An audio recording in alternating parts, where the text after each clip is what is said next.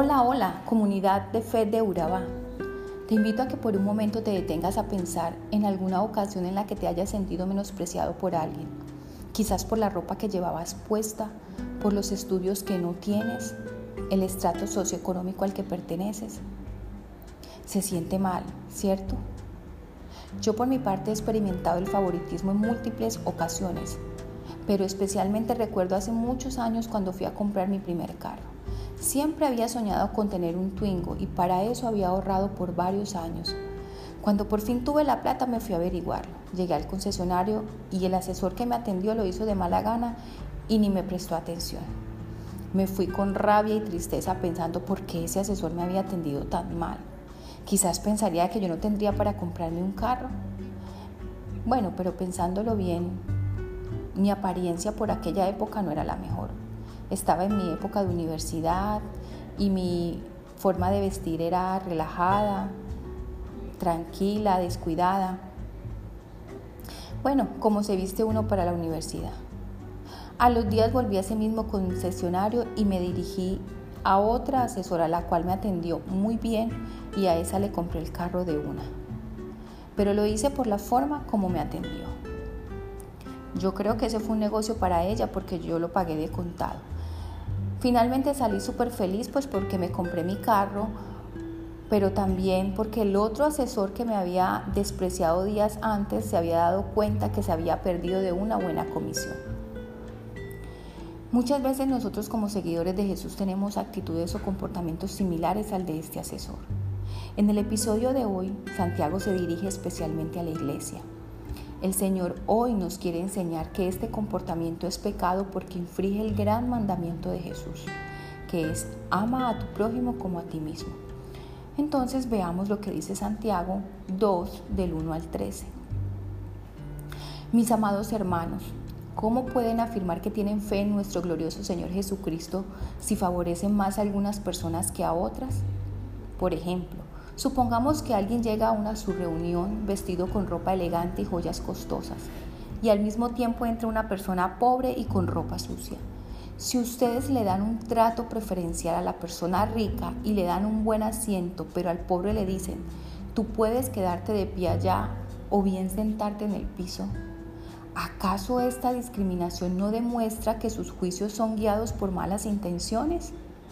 Escúchenme, amados hermanos. ¿No eligió Dios a los pobres de este mundo para que sean ricos en fe? ¿No son ellos los que heredarán el reino que Dios prometió a los quienes lo aman? Pero ustedes desprecian a los pobres. ¿Acaso no son los ricos quienes los oprimen a ustedes y los arrastran a los tribunales?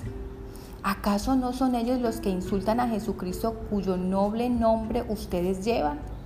Por supuesto que hacen bien cuando obedecen la ley suprema tal como aparece en las escrituras. Ama a tu prójimo como a ti mismo. Pero si favorecen más a algunas personas que a otras, cometen pecado. Son culpables de violar la ley. Pues el que obedece todas las leyes de Dios, menos una, es tan culpable como el que las desobedece todas. Porque el mismo Dios que dijo no cometas adulterio, también dijo no cometas asesinato.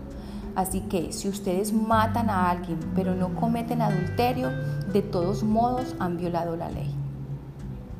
Entonces, en todo lo que digan y en todo lo que hagan, recuerden que serán juzgados por la ley que los hace libres. No habrá compasión para quienes no hayan tenido compasión de otros, pero si ustedes han sido compasivos, Dios será misericordioso con ustedes cuando los juzgue. En este pasaje Santiago se refiere a la fe, pero esta vez, no, la expone como un elemento para resistir las pruebas ni para mejorar el carácter, sino que nos enseña a exteriorizar nuestra fe, a demostrarla o a evidenciarla en cada una de nuestras acciones, actitudes y formas de relacionarnos. Es decir, que si nuestra fe es verdadera en Dios, de alguna manera debe notarse. El creyente debe tener muy claro que Dios le ha salvado para muchos propósitos. Uno de ellos es su servicio. Y cuando se habla de servir a Dios, normalmente muchos piensan en púlpitos, micrófonos, escenarios, multitud. En otros casos, en la limpieza del templo y algunos también en ofrendas. Pero al margen de todo ello, El servicio más importante que ofrecerá Dios es aquel que se ofrece con un buen carácter y con buenas relaciones. Esta es la ofrenda que refleja a Cristo al mundo. Entonces resaltemos tres aspectos importantes de este pasaje. Lo primero es que la fe genuina no puede hacer acepción de personas como lo dice el capítulo 1. Hermanos míos, que vuestra fe en nuestro glorioso Señor Jesucristo sea sin acepción de personas. Hacer acepción de personas no significa tener, significa tener preferencias en nuestro trato para con los demás, es decir, no tratar o dar el mismo honor a todos por igual. Podemos tener distintos tipos de preferencias dependiendo de el parentesco, los sentimientos, la convivencia, la conveniencia material, las amistades, las clases sociales y hasta por conveniencia ministerial. Nuestras actitudes hacia los demás demostrarán en quién creemos. Segundo, la fe genuina está libre de malos pensamientos. Según Santiago, el hacer acepción de personas viene de un corazón enfocado solo en lo externo cuando Santiago menciona los malos pensamientos, se está hablando de lo que hay en el corazón de las personas. El prejuicio viene de un corazón materialista y terrenal. El ejemplo que Santiago coloca es de carácter social, donde el pecado consiste en menospreciar a uno por su condición de pobreza material y tratar con agrado al que es rico. Por el contrario, la fe verdadera se enfoca más allá de lo externo Santiago pone el enfoque en las cosas, en cosas más internas, pero también son cosas internas como ricos en fe y herederos del reino prometido. Aparentemente esas cosas no se ven, pero quien sea capaz de mirar esto en primer orden de importancia es porque tiene una verdadera fe en Dios. Y tercero, la fe genuina nos libera de terribles consecuencias.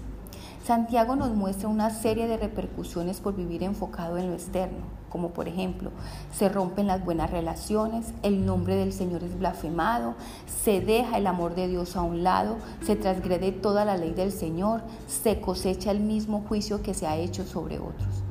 Y no queremos acarrear todas esas consecuencias para nuestra vida, ¿cierto?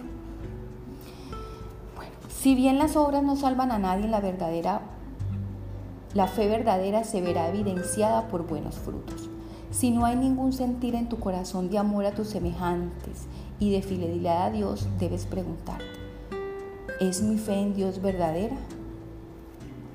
A veces creemos que la fe en Dios es mostrar reverencia en lo personal hacia a su presencia y pasamos tiempos en oración, lecturas bíblicas y hasta asistimos fielmente a un templo. Pero fe en Dios principalmente es tener buenas actitudes hacia los demás y formar buenas relaciones que honren al Señor. Así que si hay lo primero y no lo segundo, esta fe está incompleta y no dará correcta adoración a Dios. Nuestra predicación no tendrá el efecto deseado si antes no estamos predicando con nuestra vida. Debemos poner en orden de prioridad las cosas. Antes de salir a proclamar el Evangelio debemos unirnos en un solo amor y comenzar juntos a predicar con la vida y el ejemplo, con fervor y a la vez con excelentes relaciones. Tal vez las personas allá afuera pregunten, muéstrame tu fe. Oremos. Padre bueno, en el nombre de Jesús te pedimos perdón por todas las veces que con nuestras actitudes y comportamientos hemos discriminado, favorecido o rechazado a alguien. Ayúdanos a erradicar estas malas actitudes de nuestro corazón y a tener buenas relaciones con los demás. Encuéntrenos en Facebook como Comunidad Cristiana de Fe Carepa. Estamos ubicados en Carepa, salida Chigorodó. Nos reunimos los miércoles a las 7 y 30 de la noche y los domingos a las 9 y 30 de la mañana. Te estamos esperando.